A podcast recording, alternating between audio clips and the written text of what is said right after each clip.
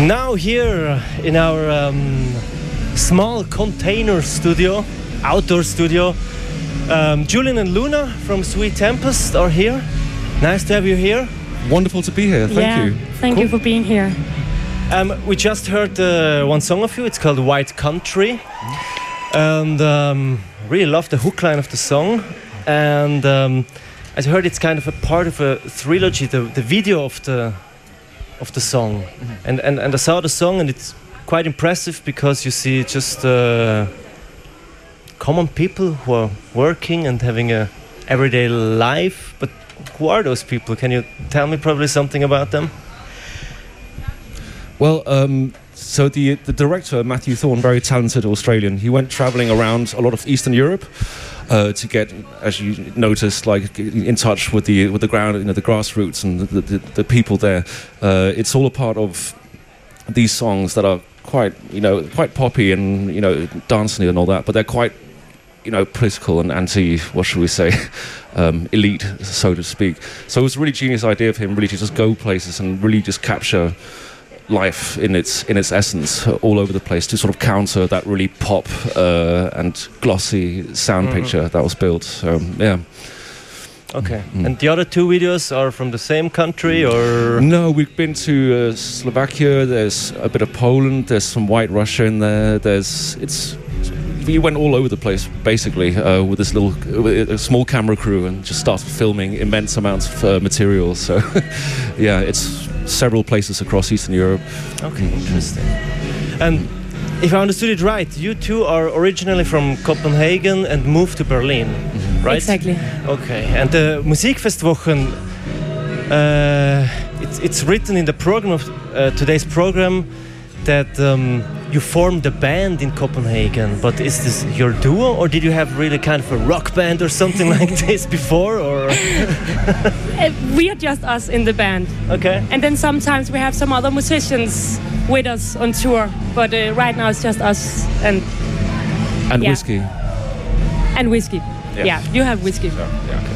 Uh, because I was, was a little bit surprised because I, I, I think I saw I listened to an old song back from 2016 it's called Mine Yeah. and they had some quite uh, grungy rocky guitars in the background so some- uh, probably they had a rock band or something like this but We still have that uh, rock guitar on. Like, and yeah, okay yeah. we don't always know what we're doing. We just sort of jump into what the inspiration is uh, is telling us in that given moment. It's not very practical, but you know, it's it gets the job done, so to speak. and if I would describe your music your act also your music uh, you released recently um, something between catchy pop songs and dark wave, something like this. I would describe it. So, what are your, what is your musical background? Generally, what did influence you? Because White Country, for example, had a really catchy 80s-like uh, pop hook, really cool. And then there's coming this dark wave bass. So, what it's- inspired where us? are you from? Uh, yeah, that's a really good question because we Julian have a classical background. Actually, um, I'm personally really like rock music, and I'm like uh, I always wanted to be like a rock kind of singer. But then I meet Julian, and he was like, I fucked it uh, up. yeah, he wanted all this pop, and I was like, okay. And now I'm getting older and getting more and more like, okay, it's also nice with with the uh, pop twist. And actually, I write a lot of it also now, the the pop melodies. So it's like, yeah.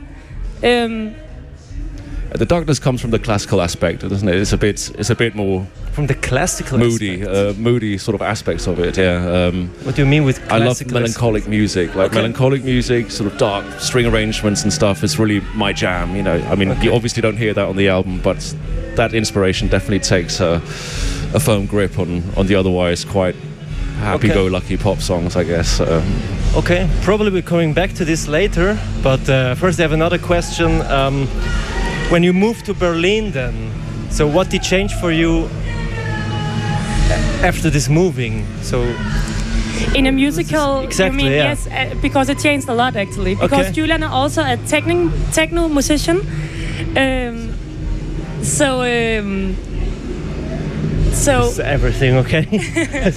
Aha, okay.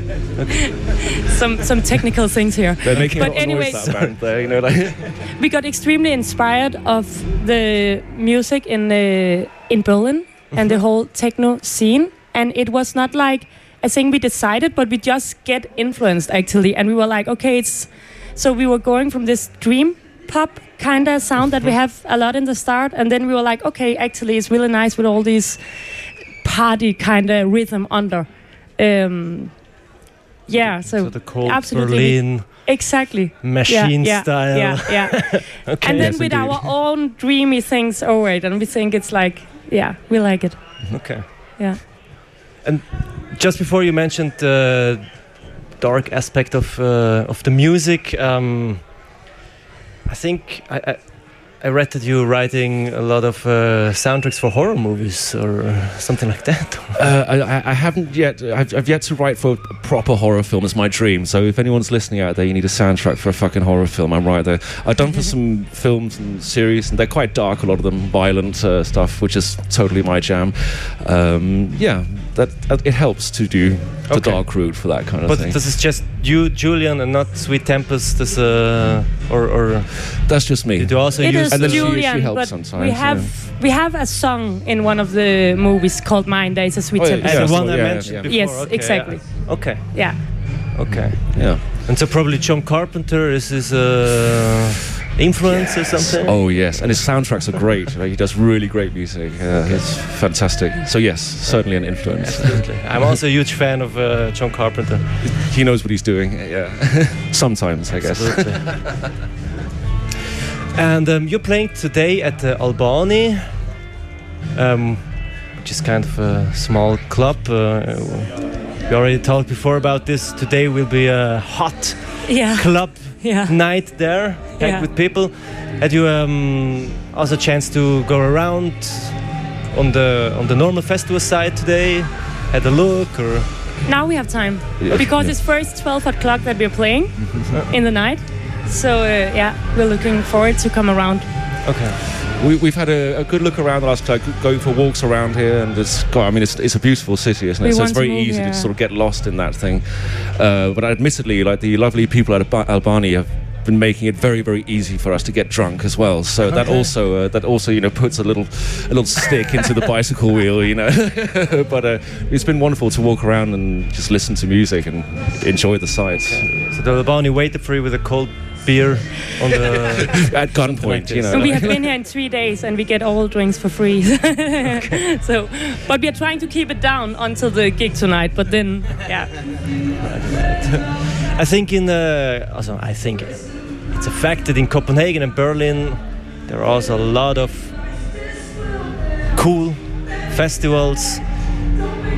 How should your dream festival be? So when you could that so festival should be like this. What what what what should it be? How should it be? I would say exactly what it is.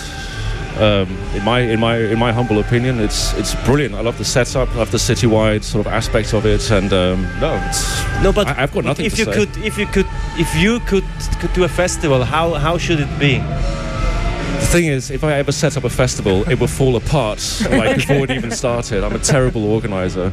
Uh, I wouldn't. Even, why would you? How would you do a festival? I may say I actually really like this, but it's also because we are living on this amazing hotel at the same time. So Albania, and then you can look over the stage. So I actually oh, have a window where I can like. And I'm also getting a little older with time, you know. So like, I, I love the tenth kind of festival a lot, but when I'm here in this hotel, I'm like, okay, it's actually pretty, pretty nice. Nice to hear. yeah. Thank you for being here. Thank you. Thank you. Thank you And for having um, us. I wish you. Oh, how do you say toy, toy, toy here for the show? Thank you. Thank you so much. So nice to be here. Wow, Yeah. fantastic. Thank you. Das wäre äh, Sweet Tempest gewesen, bei uns im Interview.